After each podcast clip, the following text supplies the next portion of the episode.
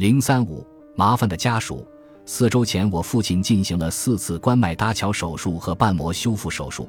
三周前，他经历了膀胱感染、咽部受伤、心力衰竭、夜间意识混乱，并装上了起搏器和四管。两周前，他出院回家。而此刻，在我扶他上厕所时，七十五岁的父亲血压骤降，双腿一软倒在地上。我把他扶起来，大声喊母亲来帮忙。像其他医生一样。我用手检查父亲的脉搏，脉搏正常，没有停顿，也没有加速或减速。我母亲已经七十一岁了，幸运的是她一直都很健康。父亲摔倒时，母亲正在做晚饭，听到我的喊叫声后，立马放下手里的沙拉碗，一步两级的快速爬上楼。她说自己当时被我的语气吓坏了。把父亲平放在浴室地板上之后，我一边让母亲不停地和父亲说话。嘱咐他，一旦父亲没有反应，就立即告诉我。一边拨打了急救电话，在急诊室进行输液后，父亲感觉好多了。母亲一直握着他的手。我们聊起这家新医院和过去几周父亲住的那家医院的差别。医生走进来，告诉我们，心电图和实验室检测报告没有明显异常，但血液稀释剂反应值高于正常水平。他推测是脱水导致的问题。说保险起见，还是多观察一会儿。由于房间很小，除了母亲陪在父亲身边，我们其他人一直在到处走动。突然，我父亲的血压又下降了。我告诉了护士，并给他让道。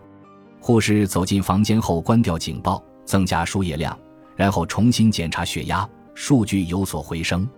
但不到半小时，读取血压值的监测器显示数字由三位数变为两位数。而且在不断变化。刚刚被护士静音的警报器没有任何反应。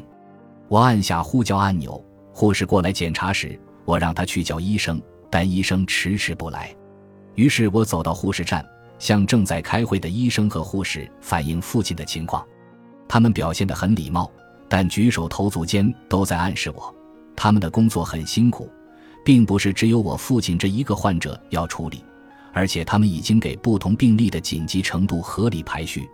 我问自己，过去曾多少次像这些医生一样，在患者和患者家属面前做出承诺，最终却让他们得到这样的回复？在父亲生病的数周内，我一直尽心照护。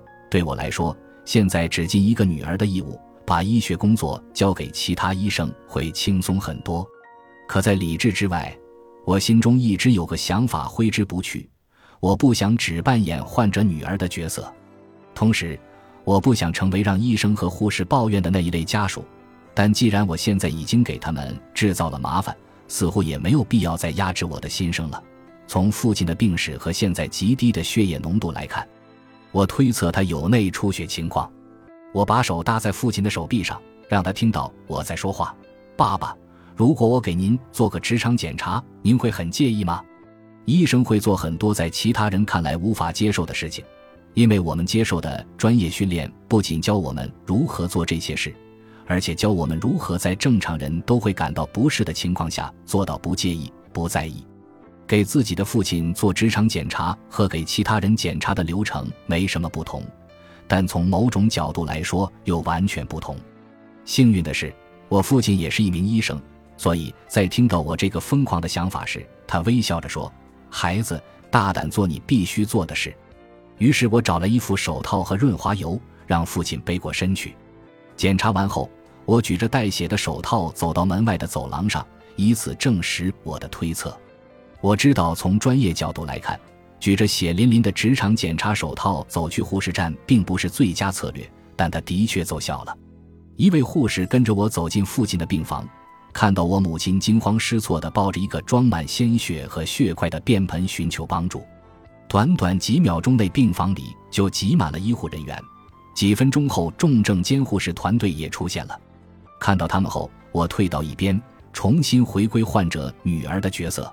现在回想起来，最耐人寻味的是，相比于给父亲做身体接触密切的直肠检查，为了让医护人员照看父亲。而努力博得他们的关注，才是让我感到更加不适的。之前两个多小时，我一直在遵守医疗礼仪的潜规则，强忍内心的煎熬，站在医生和护士的立场考虑他们对麻烦家属的感受，一心扮演积极配合的三好家庭成员，却没有扮演好一个理智的医生女儿这一角色。或许很多医生都会做出和我不同的选择，但我的行为背后的原动力是当下医疗文化的一大特点，即当我们声称某些患者或某些患者家属好，或说他们不麻烦时，其实是在主张他们保持沉默顺从。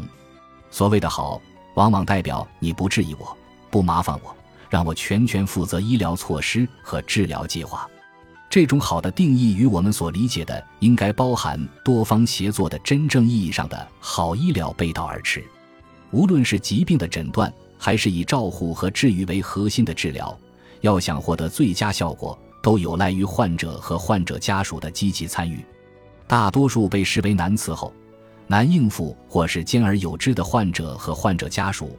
通常只是想努力治好自己或家人的疾病，我们有时会因为这些人的主张而感到困扰甚至恼怒，也恰恰证明了现行医疗文化仍有改进空间。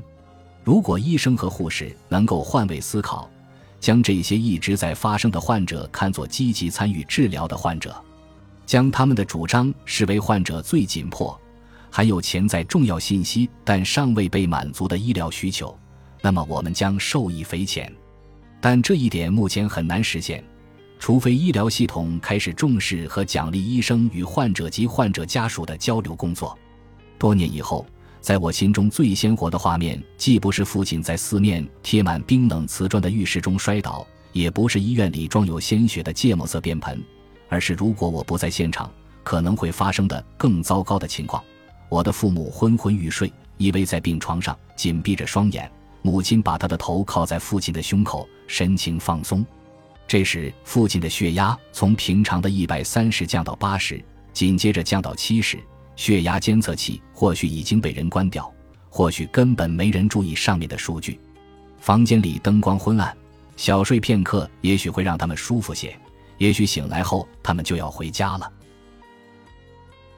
本集播放完毕，感谢您的收听，喜欢请订阅加关注。